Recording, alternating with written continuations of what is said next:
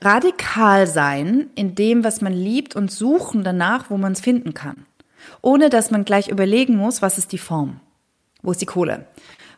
Ja, was ist die Bezeichnung? Habe ich natürlich schon immer so im Background überlegt, aber ich, ich, ich bin tatsächlich, und da gehört Mut, das stimmt, aber ohne Mut geht's auch nicht, aber du, man kann es auch mit Selbstliebe bezeichnen. Herzlich willkommen zu einer neuen Folge des Podcasts Free Talent. Heute zu Gast Eva Katzor, Psychologin, Purpose Coach, Yoga-Expertin und Gründerin, unter anderem kann man glaube ich sagen, von Psychedelic Breath. Im Vorgespräch hat äh, Eva erwähnt, dass es ihr manchmal so vorkommt, als ob sie schon zehn Leben gelebt hat.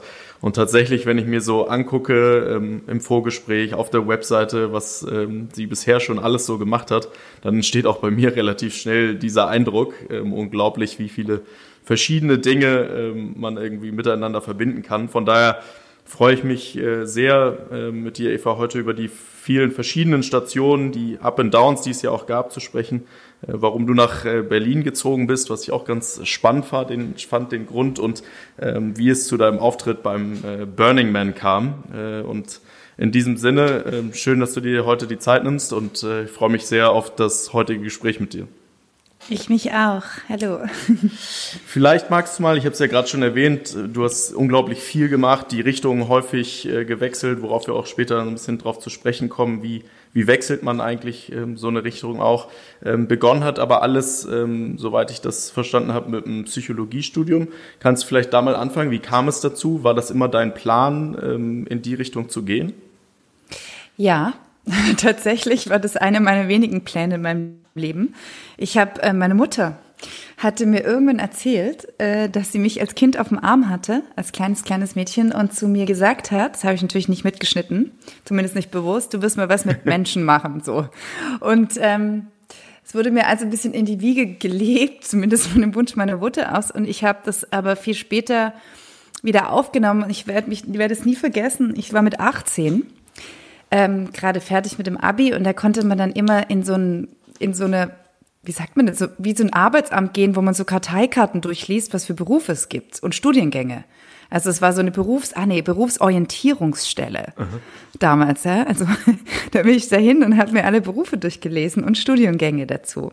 Und äh, so habe ich praktisch Psychologie rausgesiebt, weil ich, ich wollte tatsächlich was mit Menschen machen, ich wollte aber auch unbedingt studieren und bin dann ähm, über die ZVS noch gerade so reingerutscht in Konstanz und habe aber dafür krass viel gearbeitet. Also ich habe gewusst, ich brauche so einen bestimmten NC. 1,9 war der damals im Abi mhm. und habe den krass mit 15 Punkten in Religion rausgeholt. ich weiß auch warum, es war mündlich, ich konnte schon immer gut reden. und habe dann Psychologie studiert und äh, mit Hingabe aber auch da schon mit, ehrlich gesagt, wenn ich zurückdenke, so Burnout-Tendenzen, hat voll viel gelernt. Bin dann von Konstanz nach äh, in die USA gegangen, habe dann Stipendium gehabt an der Uni in Massachusetts.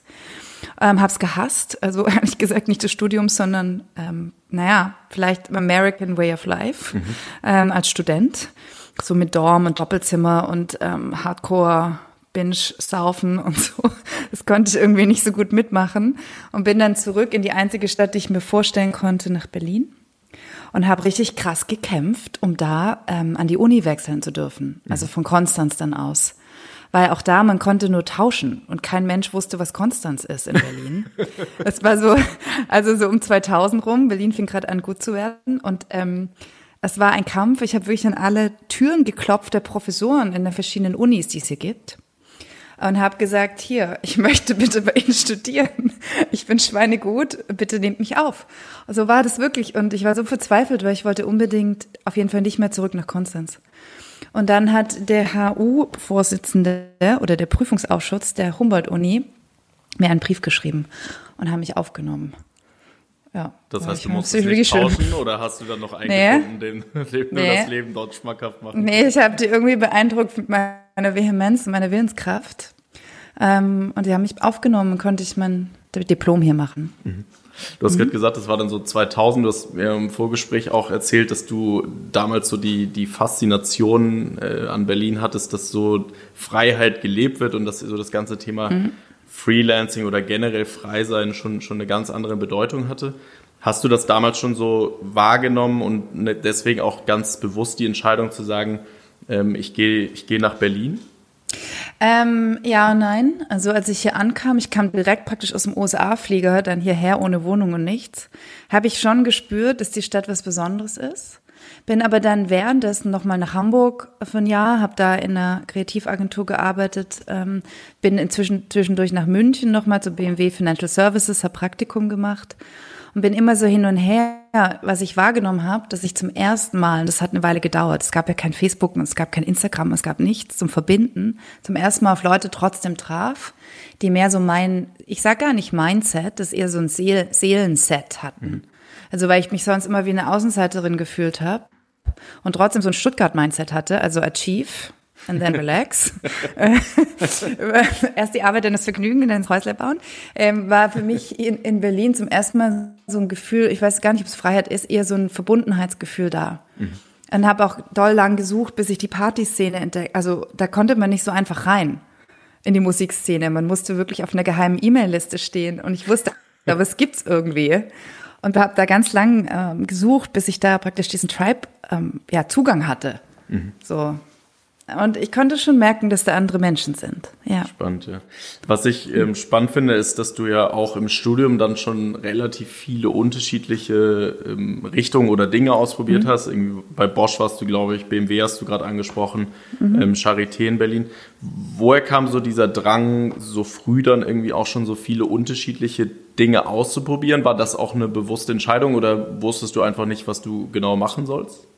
Es war, also super Frage, es war beides. Also ich hatte schon immer, ich wollte Therapeutin werden. Also für mich war das eigentlich so, dass ich klinische Psychologie gerne vertieft hätte. Das ging damals aber im Studium nicht wirklich. Das ist erst jetzt so mit dem Master und so machbar. Wir mussten alles machen. Und ich war tatsächlich auf dem Klinischen unterwegs und bin dann ähm, in die Charité, in die Kinder- und Jugendpsychiatrie ein Praktikum gegangen. Und es war schlichtweg gesagt eine Katastrophe. Also ich kam überhaupt nicht klar mit dem Mindset dort und mit der Art und Weise, wie therapiert wurde. Und ich wusste damals schon, es fehlt mir etwas, äh, in Art und Weise, wie man heilen kann. Aber ich wusste nicht, dass es der Seelen- oder der spirituelle Aspekt war. Das wurde mir sehr viel später klar. Und ich bin da mehr oder weniger rausgeflogen, weil ich ähm, ehrlich war. gesagt anders war und auch ganz offen gesprochen zu dünn war damals. Also ich kam aus USA zurück, hatte so eine halbe Essstörung, weil ich da nichts essen wollte. Es war alles so eklig für mich. Es war wirklich Probleme. Und er hatte aber nicht wirklich eine Essstörung, aber ich sah halt so aus. Und ähm, das hat da nicht so reingepasst. Da musste ich gehen und es war schmerzhaft. Aber gleichzeitig fing dann an, mein Kopf sich zu öffnen. Was gibt's denn noch, oder? Als Psychologen ist man jetzt ein guter Exot. Alle denken, man ist krass schlau. Aber Studium ist schon eins unter Medizin, also ist halt schon nicht so von schlechten Eltern. Ähm, dachte ich so Unternehmensberatung, weil ich wollte was mit Köpfchen machen. Und dann kam die Markenstrategie, äh, dann, wo ich dann auch später drin gearbeitet habe, aber davor dachte ich so, okay, was macht denn denn Psychologen in Unternehmen? Und dazu war ich dann in der Führungskräfteentwicklung bei BMW. Und bei Bosch war ich im innovativen Personalmarketing, was auch was mit Menschen zu tun hatte und mit der naja, mit, mit der Auslese von Menschen, mhm. also mit dem, wer passt zu uns, ne? So, wer passt zur Kultur, wen, wie können wir anstellen, wen, wen können wir anstellen, wie können wir die von uns erzählen. Das waren so, so Abzweigungen. Ich habe einfach dann wirklich geschaut, was kann man noch mit Psychologie machen und was finde ich spannend. Ich wollte schon immer in mein Unternehmen reingucken. So, so kamen die Praktika und die Diplomarbeit auch zustande. Mhm. War das dann auch der Grund, warum du dann in die, in die Werbebranche gegangen bist? Weil man da ja viele verschiedene Dinge sieht, ähm, ohne dass man zu tief in einzelne Punkte einsteigen muss und gleichzeitig ja auch irgendwie Menschen berührt oder mitnimmt durch die Werbebotschaft? Nee, also hätte sein können, aber ich habe tatsächlich geschaut, welche welcher Beruf gibt es überhaupt, der sowas Strategisches zusammenbringt, der was mit Menschen zusammenbringt, aber auch Design und so hat, weil ich auch ein Faible habe für, für Schönheit tatsächlich. Mhm. Und dann gab es dieses Planning, das heißt heute Markenstrategie, das kam, kam gerade erst nach Deutschland aus England. Und ich habe gecheckt, dass das die Position ist in Kreativ- oder Werbeagenturen, wie es damals noch hieß, die sehr sexy ist, weil sie irgendwie so direkt mit den CEOs spricht, weil man auf so einer Ebene arbeitet, die nicht so sehr ausführend ist, aber eher, ähm, naja, strategisch eben. Und das hat mich so angesprochen, dass ich so einen Wettbewerb mitgemacht habe für Studenten und habe dann den Wettbewerb gewonnen. Und der war ein Praktikum in einer der angesehensten Agenturen in Deutschland, konnte man sich aussuchen. Mhm. So kam. Das war eher so eine Neugier auf was ist denn jetzt nicht so der klassische Werber, also so wie man es sich vorstellt, also ja. nicht der Kreative oder auch nicht der Operative, sondern wer baut denn überhaupt die Ideen oder das, was dahinter steht? Und das mhm. war dann Strategie. Mhm. Mhm. Spannend. Man sagt ja immer so, oder hört man zumindest häufig, dass ja so die, die Werbewelt oder die Agenturwelt, ähm, insbesondere für junge Leute, so ein, als gute Schule angesehen wird, weil man eben relativ viel schnell äh, lernt und auch ähm, viele Dinge sieht. Würdest du das aus deinen Erfahrungen, die du über die Jahre da gesammelt hast, heute auch so sehen? Und würdest du sagen, dass das auch für dich eine gute Vorbereitung war auf die eigenständige oder selbstständige Freelancer-Welt für danach? Ja, total. Weil ich, ähm, wie du es gerade beschrieben hast, du musst dich schnell auf neue Dinge einstellen, manchmal auf ganze Branchen. Ja, ich musste einmal über Elektro, Elektrizität ganz viel lernen, dann musste ich über Ikea ganz viel lernen, dann musste ich über die Fitnessbranche ganz viel lernen und in, Sekunden, also in Minuten muss man sich da irgendwie so, also gefühlt jetzt im Zeitstrahl da so reinarbeiten und dann die Hintergründe ähm, darzustellen. Das fand ich spannend. Ich fand die Art und Weise, dass man, also ganz ehrlich, dieses ähm, damals PowerPoint, jetzt eher Keynote oder Canva, Präsentationen zu bauen, wie stelle ich was dar, wie mache ich das schön, aber wie mache ich es auch logisch, wie strukturiere ich es, hilft mir krass. Also sowohl bei meinen Webseiten, meinen eigenen, als auch bei der Art und Weise, wie ich einen Keynote schreibe oder wie ich ein Angebot schreibe, jetzt für meine eigenen Themen. Und ähm, das hat mich krass geprägt und vor allem bin ich danach nach Kollerebe in Hamburg in eine reine Strategieagentur nach Berlin zu Different. Und da war, bin ich durch eine der besten Strategieschulen gegangen, die es, glaube ich, gibt in Berlin. Quatsch, in Deutschland, würde ich sagen. Mhm. Also es war so ein schnelles Lernen, aber auch ein tiefes Lernen. Und da wurde ich auch extrem gefördert von meinen Chefs so. Ähm, das würde ich unterschreiben, ja.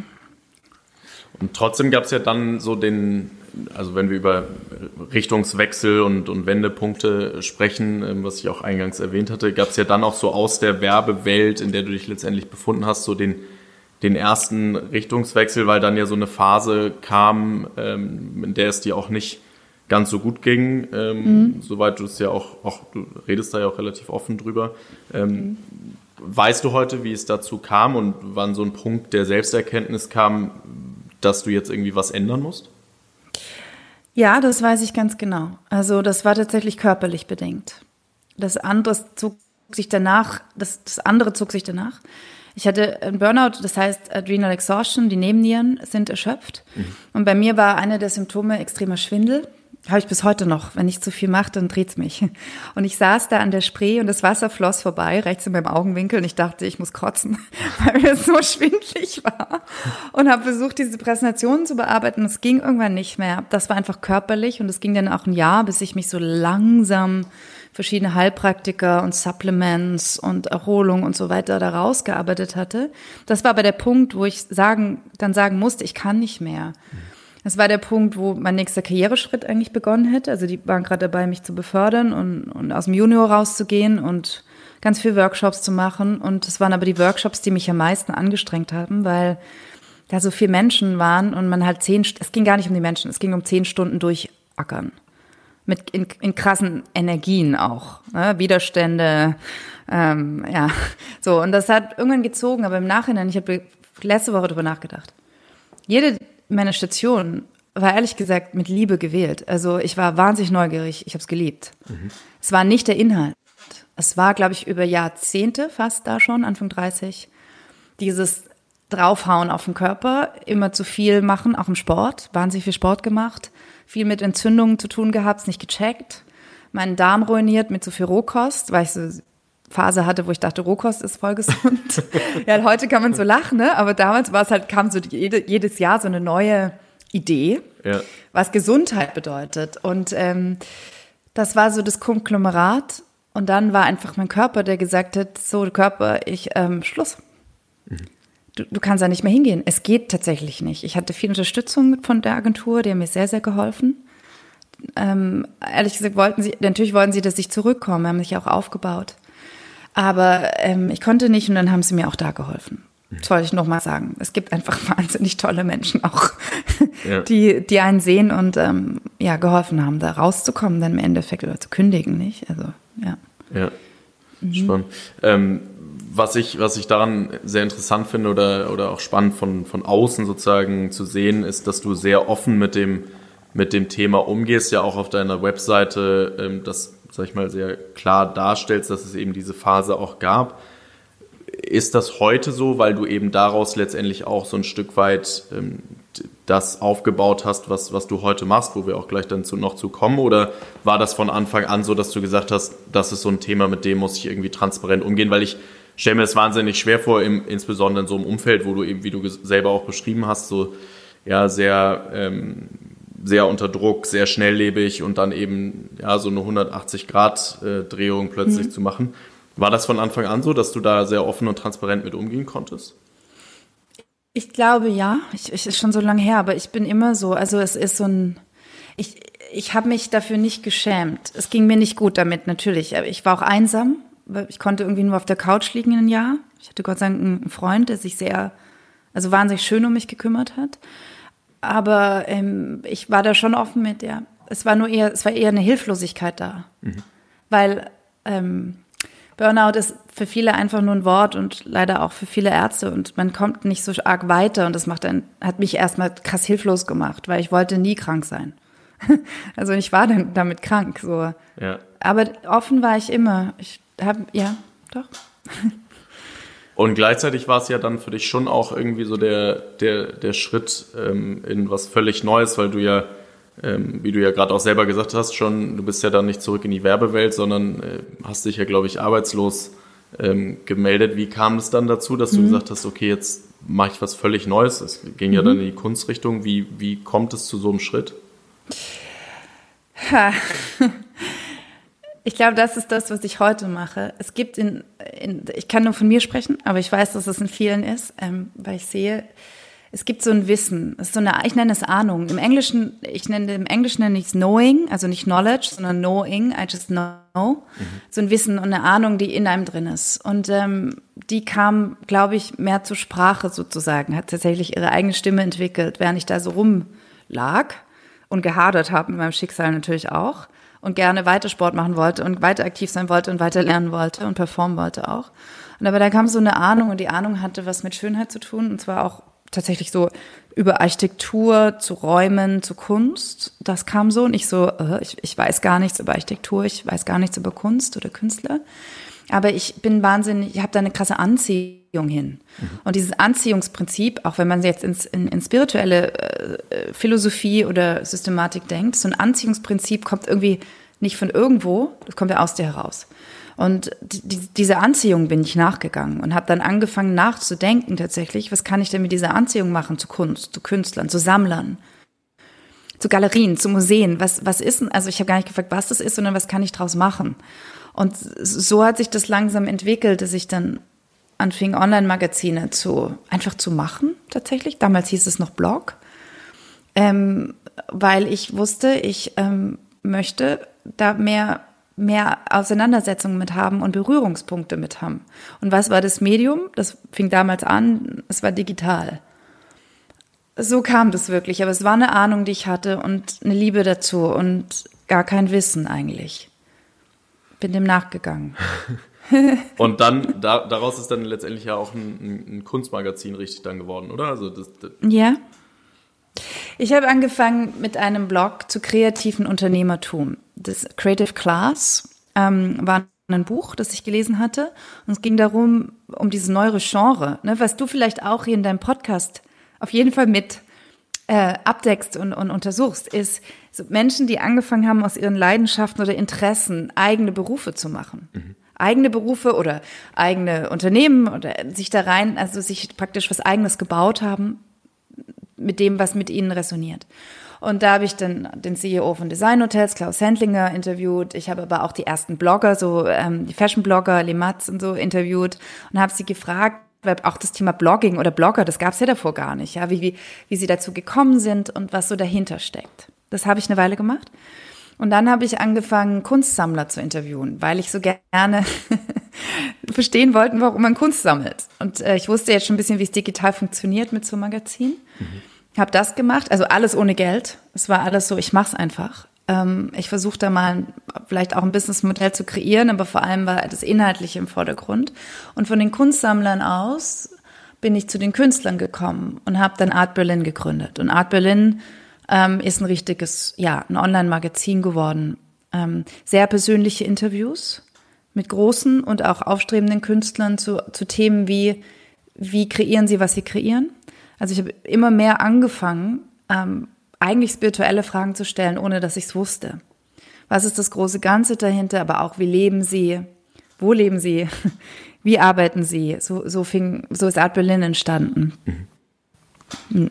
Wie, wie ist das, also du hast gerade angesprochen, dass eben viele, viele ja dann auch, und so entsteht ja auch dann häufig Freelancer oder Freelancing oder Freiberuflichkeit, Selbstständigkeit generell, dass Leute einfach dem nachgeben, was sie, was sie selber sehr gut, äh, sehr gerne machen oder auch gut können.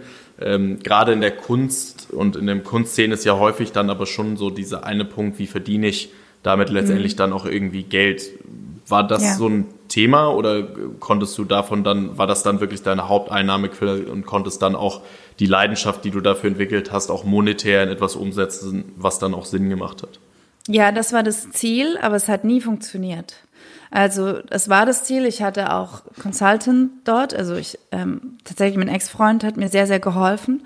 Ähm, wir haben versucht Produkte zu definieren und ähm, Werbung ähm, leider ist es so, wie du es genau auf den Punkt gebracht hast. In der Kunstszene, zumindest in meinem Verständnis, meiner Erfahrung, ist, sind keine Budgets. Also wenn man ein aufwendiges Interview produziert, was schlussendlich dem Künstler, aber auch der Galerie zugutekommt, äh, da gibt es kein Geld dafür und mhm. auch explizit keins. Also klar, man versucht, das in, wie so ein Advertorial zu machen und das ging nicht, bis ich irgendwann verstanden habe, okay, entweder sitzt da jetzt jemand, der macht Hardcore-Sales ähm, den muss ich irgendwie anstellen oder es funktioniert nicht. Und auch mit den Messen nicht und auch mit den Sammlern nicht und den Galeristen nicht. Das heißt, ich habe eigentlich Freelance weiter Markenstrategie gemacht. Dreimal die Woche, mhm. also mehr so fest frei und noch ein paar andere kleine Jobs. Und das funktionierte sehr gut, leider zu gut. Ich musste ganz viel Steuern nachzahlen. Das war so mein erstes selbstständiges Erwachen. Mein Steuerberater rief mich an, meinte, Sie können sich bitte jetzt hinsetzen, Frau Katzor. Ich so, oh mein Gott. Es waren 19.000 Euro. Ich habe einfach die Gewerbesteuer vergessen habe die Umsatzsteuer ausgegeben. Total, ich hatte keine Ahnung, wie man selbstständig ist. Meine Eltern waren das nie und ich, ich ja. Das bringt uns vielleicht zum nächsten Punkt. Zwar an dem Moment, in dem Moment meines Lebens, wo ich gerade entschlossen hatte, auch hier durch meinen Ex-Freund sehr inspiriert, ähm, eine Yoga-Ausbildung in New York zu machen, was ja nicht gerade die günstigste Stadt der Welt ist war alles gebucht. Ähm, dann kamen die Schulden, bin trotzdem gegangen. Und ähm, tatsächlich, um deine Frage abzuschließen, nein. Ich konnte ein bisschen was, mal 1000 hier und so äh, verdienen, aber nicht mhm. wirklich davon leben. Mhm. Ja. War das dann? Aber ich habe es trotzdem. Mhm. Ja, war das dann auch der Grund, warum du dann gesagt hast, ich muss noch mal was, was anderes machen? Oder also dann die Yoga-Ausbildung? Oder war das dann wiederum wieder so das, das Knowing? Äh, das, das war es Knowing. Ich habe immer die Frage, stelle ich auch meinen Coaching-Clients immer, ähm, ich mache viel auf Englisch, deswegen vielleicht auf Englisch so, what's your next true step? Was ist wirklich wahr für dich? Oder, also, wie geht es weiter? Weil bei mir ist es oft auf so einem Defizit beruht, also Defizit im Sinne von das Gefühl, da ist mehr, da ist noch mehr in mir, was seinen Ausdruck finden möchte. Und das möchte es sehr doll. Und ähm, dem gehe ich eigentlich immer nach. Und zwar ziemlich radikal. Also ist Gott sei Dank an dem Kunstmagazin hängen ja jetzt keine Köpfe dran. So. Ich hatte zwar viele, in Anführungszeichen, freie Mitarbeiter, die sich, die, die mit mir zusammen das praktisch pro bono gemacht haben, wie ich ja auch. Ähm, aber da hing jetzt niemand dran, dem ich da hätte schaden können mit einer relativ radikalen Entscheidung, mich jetzt äh, dem Yoga und der Spiritualität und tatsächlich dem Unterrichten zuzuwenden. Und Art Berlin lief eine Weile noch so nebenher. Und irgendwann, ich wollte das gerne abgeben, aber das hat dann nicht so richtig gefunzt. Mhm. Und ich hatte jetzt auch keine Kontakte oder die Energie, jetzt da irgendwie das Ding zu verkaufen. Ähm, alle immer so, oh, wie schade, wie schade. Und da dachte ich auch so, hätte man ein bisschen investiert in ja. uns, dann wird es es auch noch geben, ja. Also dann muss man auch mal loslassen können. Und das ja. habe ich dann gemacht. Mhm. Ja. Spannend.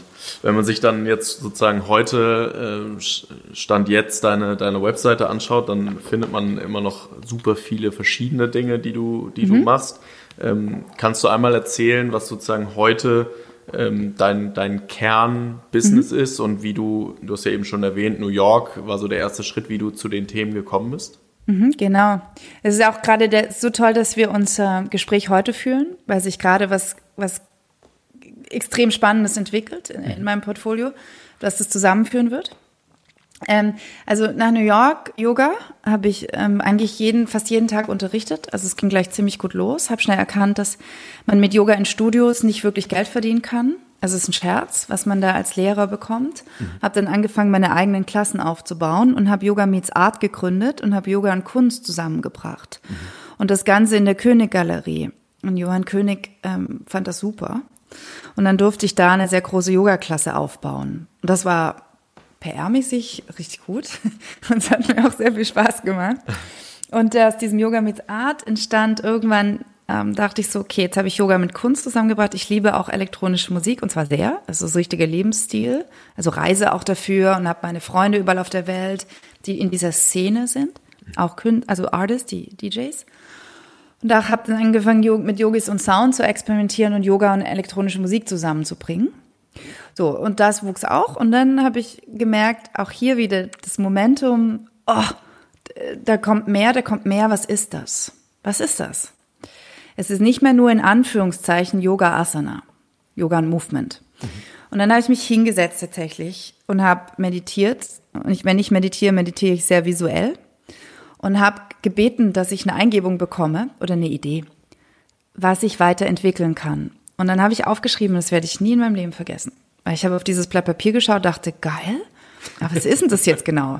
Also es war wirklich, es war, also ich habe aufgeschrieben, habe meditiert und dann habe ich meinen Stift genommen und habe ich aufgeschrieben, dass ich eine Praxis entwickeln werde, die höchst spirituell ist, aber auch sehr physisch, mit meinen Lieblings-DJs durch die Welt reise, die den Soundtrack kreieren und ganz viele Menschen in ihrem Knowing bestärken, also in dem Wissen darüber, wer sie sind.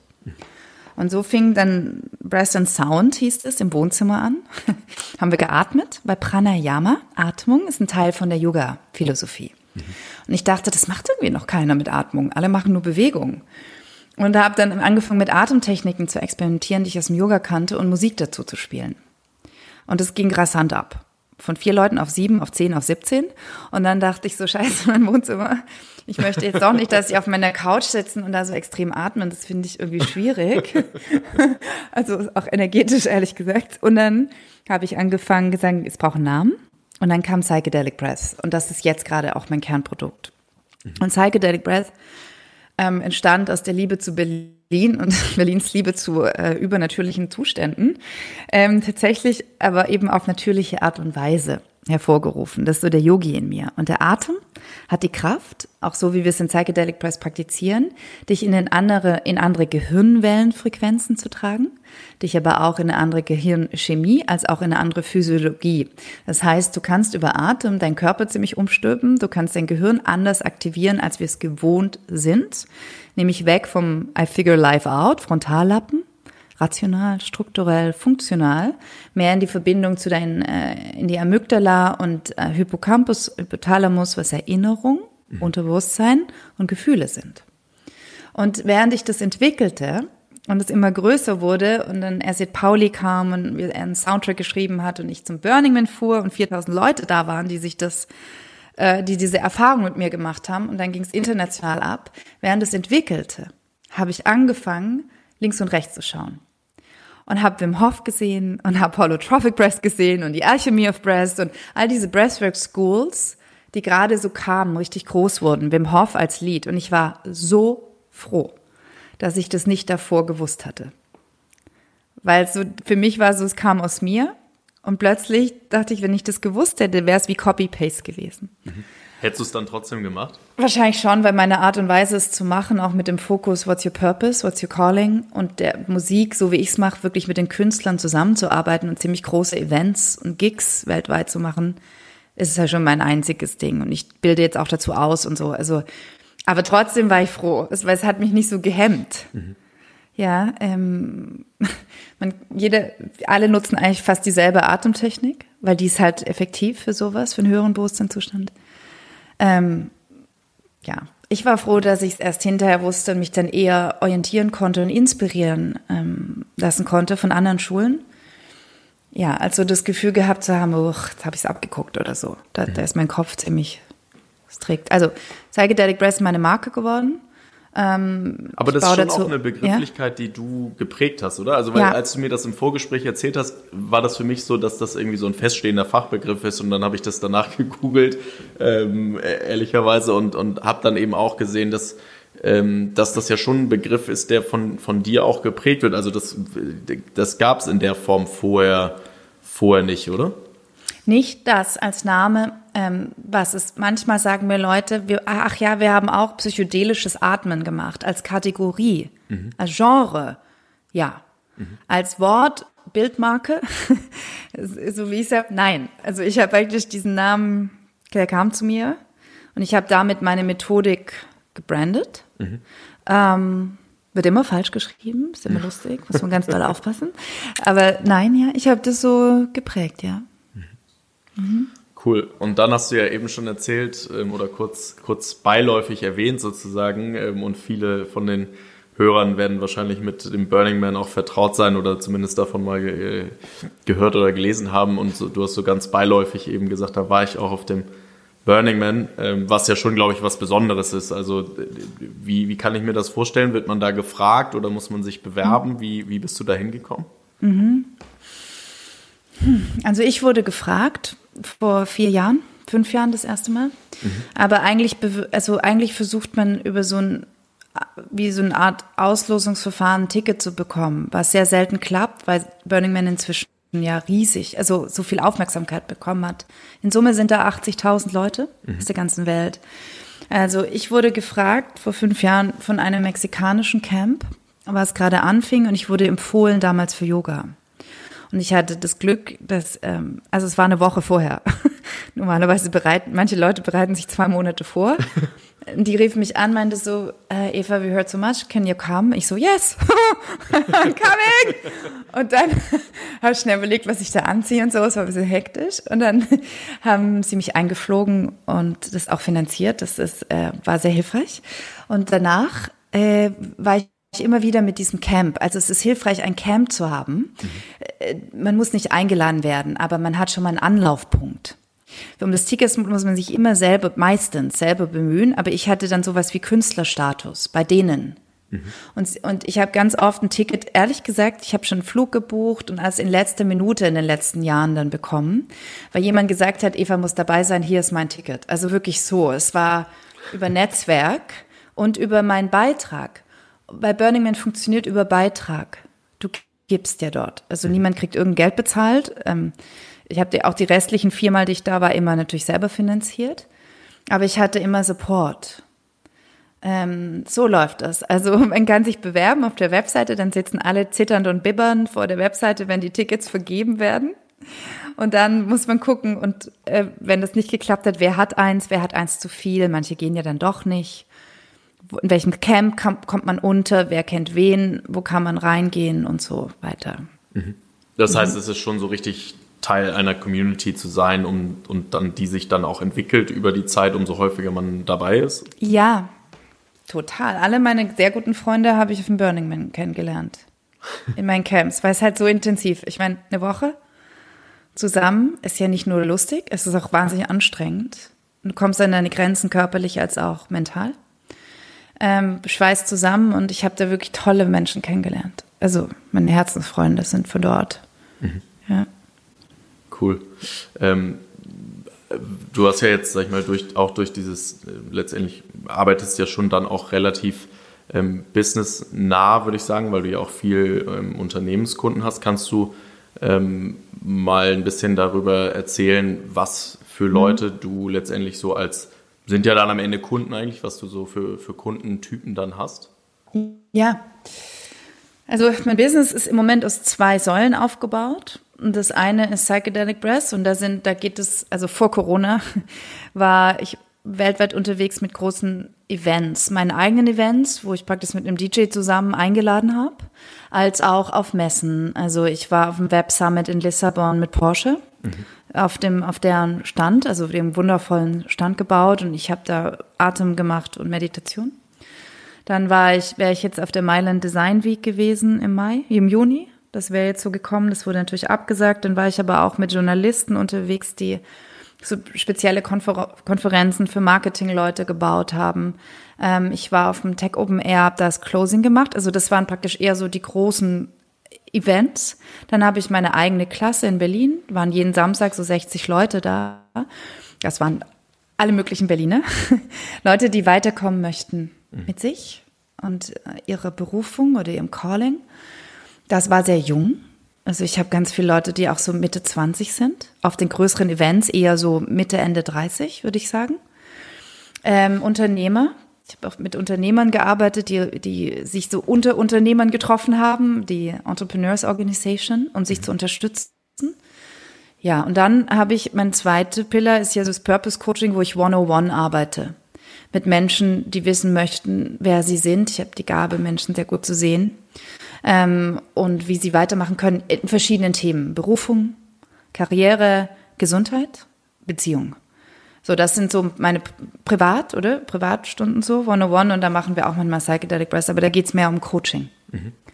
Also relativ breit, aber wenn ich es runterspitzen müsste, würde ich sagen Unternehmer und Unternehmer, Unternehmen und Unternehmer, als auch die neue Generation die sagt, warte mal, so im Master, ne, nach dem Bachelor, da, da irgendwie, was ist denn jetzt der Sinn vom Leben?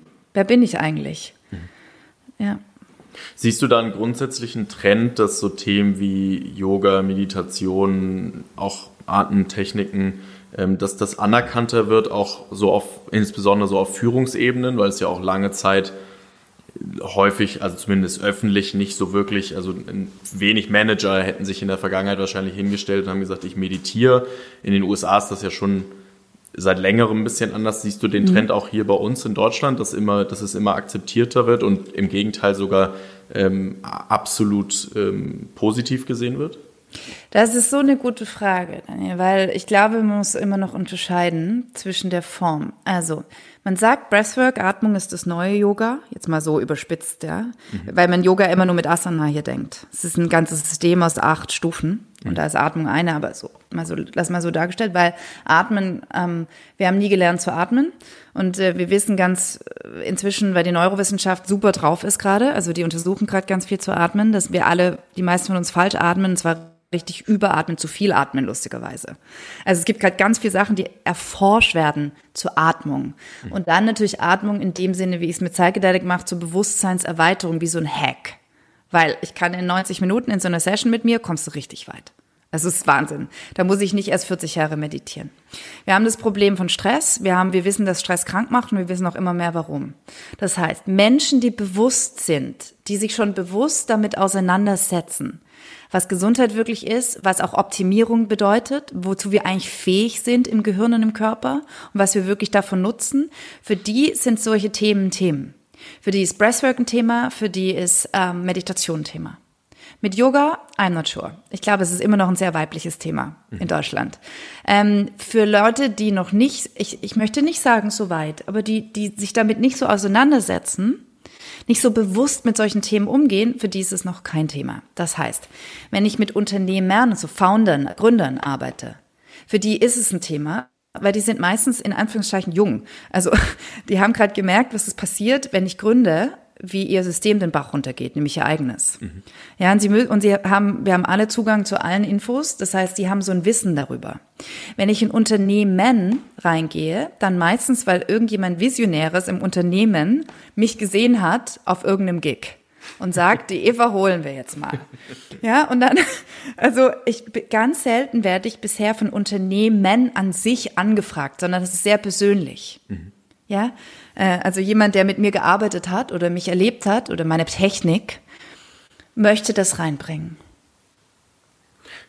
Ja. Das, das heißt, du siehst aber schon, also ist auch bei denen schon ein Trend zu erkennen, der sozusagen langsam ist, oder glaubst du, das wird mhm. in Deutschland noch echt lange dauern, bis auch irgendwie so ein Unternehmen sagt, das macht total Sinn, dass wir das bei uns ähm, integrieren? Ich glaube, es wird schneller gehen, weil es gibt die Themen New Work, es gibt die Themen New Ways uh, um, uh, to Lead an Organization, es gibt die Themen What's what the fuck is Human Resources, was ist überhaupt für ein Wort?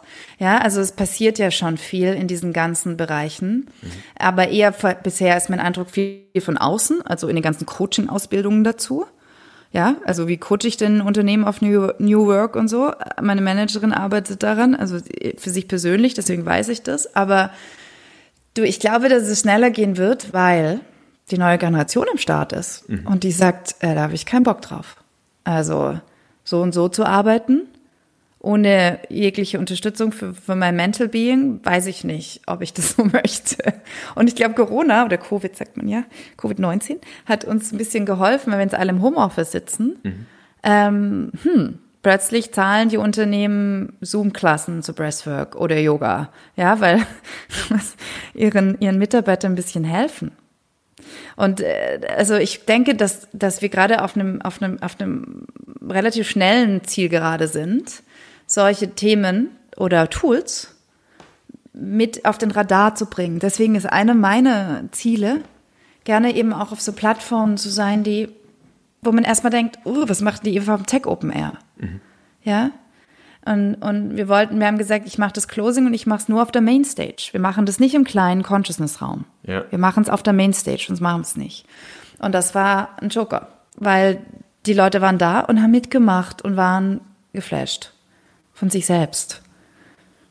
Ja, ich habe das, ich hab ja. das Video mir angeguckt bei, bei YouTube. War total ja. spannend zu sehen, ähm, wie tatsächlich auch. Also ich glaube, ich habe das noch nie gesehen, dass bei so vielen Leuten dann wirklich auch fast alle äh, wirklich auch mitmachen. Normalerweise, ja. ja, bei solchen Events siehst du dann die Hälfte, die irgendwie die ersten zehn Sekunden mitmachen und dann keine Lust mehr haben.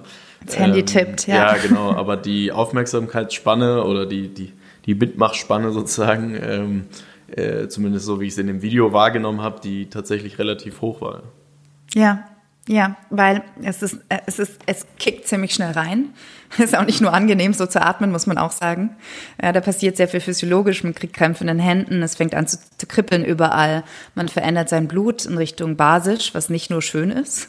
Ja, also es passiert ganz viel und ich glaube, das auf eine gewisse Art und Weise schafft das Widerstand, aber auch Neugierde.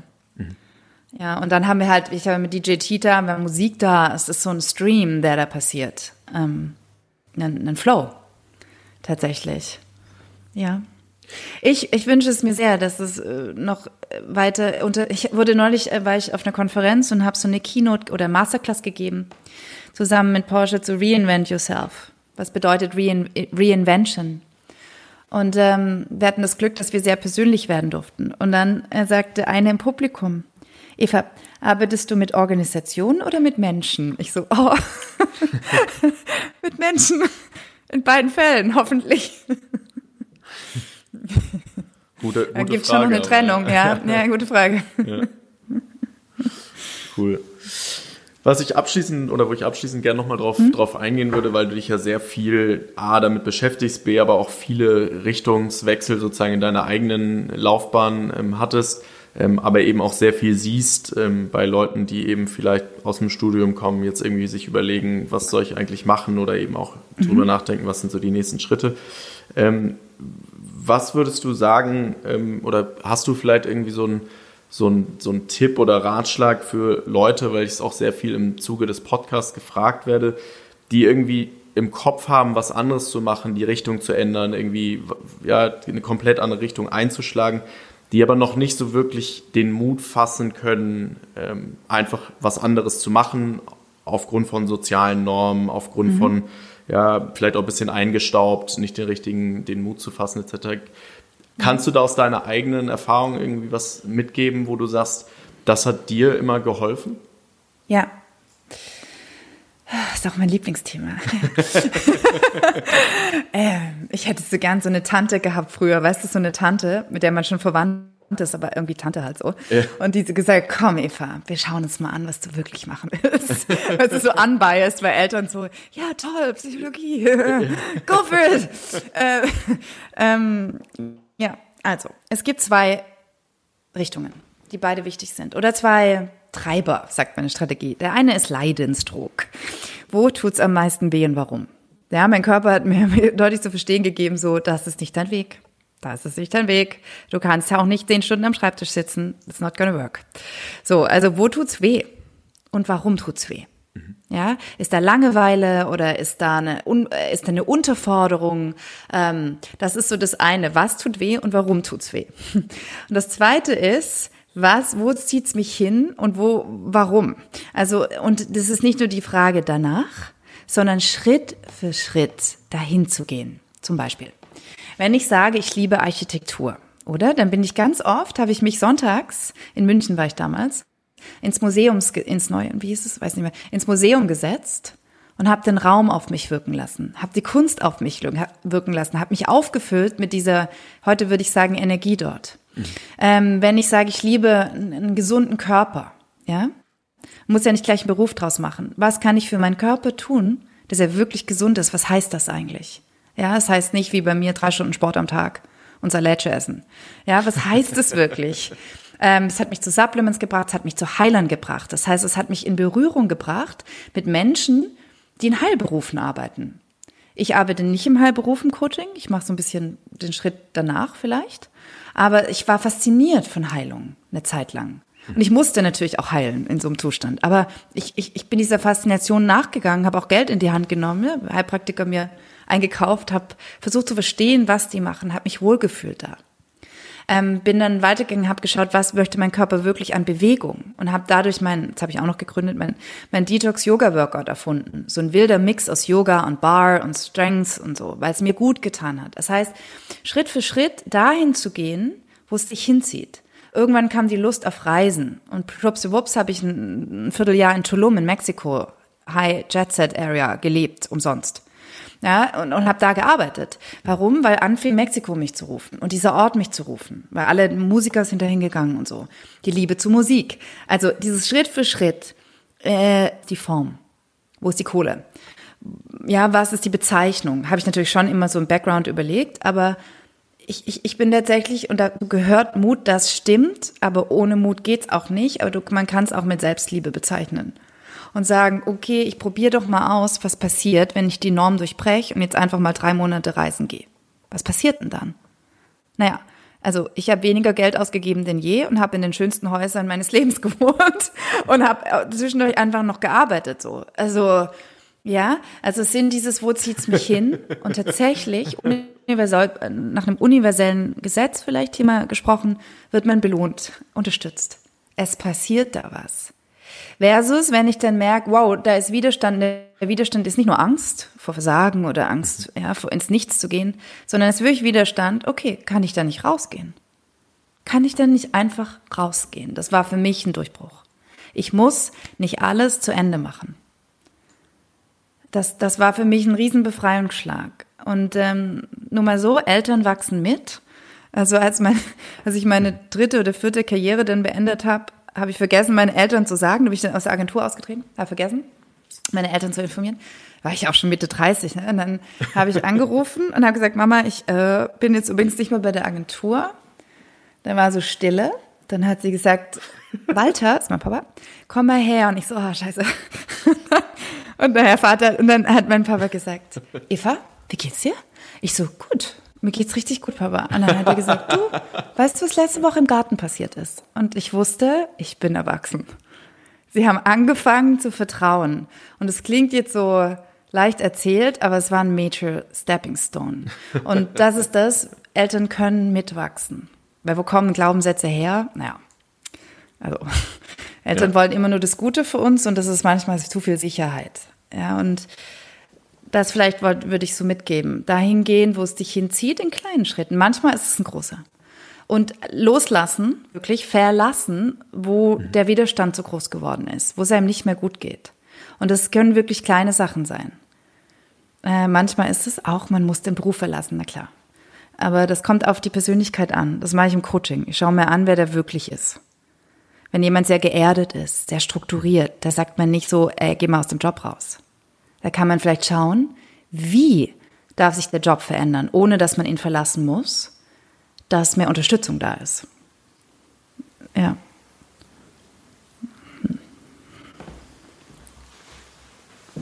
Mhm. Ja. Spannend.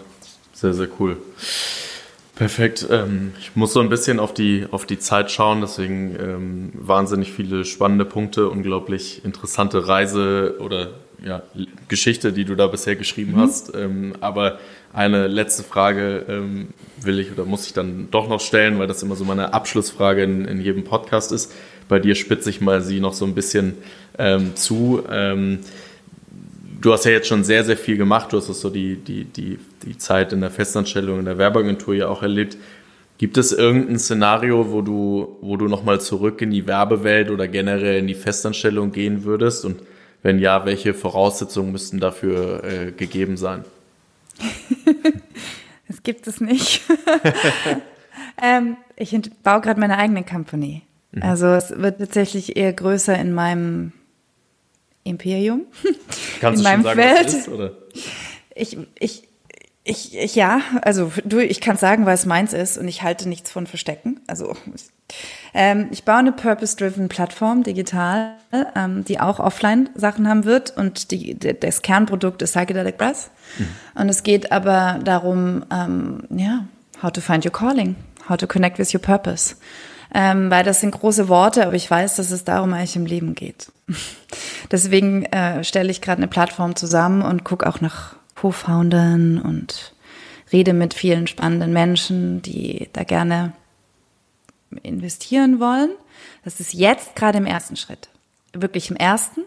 Aber wie soll ich sagen, der Inhalt ist schon da. Aber das, was auf der Webseite gesehen hast, ich möchte das in eine, in eine Form bringen, weil ich weiß, dass alle diese Faktoren wichtig sind, wenn man sich mit dem verbindet, wer man ist und wie man das leben kann und möchte. Aber es braucht eine Form. Mhm. Ähm, und äh, eine geordnete Reform, sagen wir mal so, und Möglichkeiten, mehr davon zu üben. Ähm, und daran arbeite ich gerade. Deswegen kann ich nicht mehr angestellt irgendwo sein, weil das wäre Katastrophe für beide Seiten, glaube ich. Aber ich wünsche mir ein Team. Ich, ich möchte Leute haben, die mir helfen, das zu kreieren für, für viele Menschen dort draußen. Weil allein schaffe ich es nicht mehr. Das ist zu viel. Und ich kann auch nicht alles davon. Sehr gut, dann können wir das ja vielleicht so ein bisschen als als finalen Aufruf äh, nutzen, wenn es irgendwie jemanden sehr interessiert, dann äh, find, findet er dich äh, auf jeden Fall äh, auf deinen Kanälen. Ähm, Eva, vielen Dank für deine Zeit heute. Hat sehr viel Spaß gemacht. Ich glaube, sehr viel spannende Insights über deine Geschichte und was, was du so heute oder mittlerweile alles gemacht hast. Ähm, danke, dass du das auch so offen ähm, geteilt hast und ähm, ja, vielleicht sprechen wir uns dann irgendwann nochmal, wenn ähm, du den nächsten Schritt oder die nächste Richtung mhm. gewechselt hast. Ich danke dir, Daniel, und auch für deine Arbeit. Ich finde das ganz toll, was danke du kreiert dir. hast. Und ähm, danke, dass du uns eine Plattform auch schenkst. Daran, daran arbeiten wir und auch mein, mhm. mein Team hinter mir bin ja nicht nur ich. Von mhm. daher ähm, vielen Dank auch für, die, für das Lob. Alles klar. Mach's gut. Bis dann. ciao, ciao.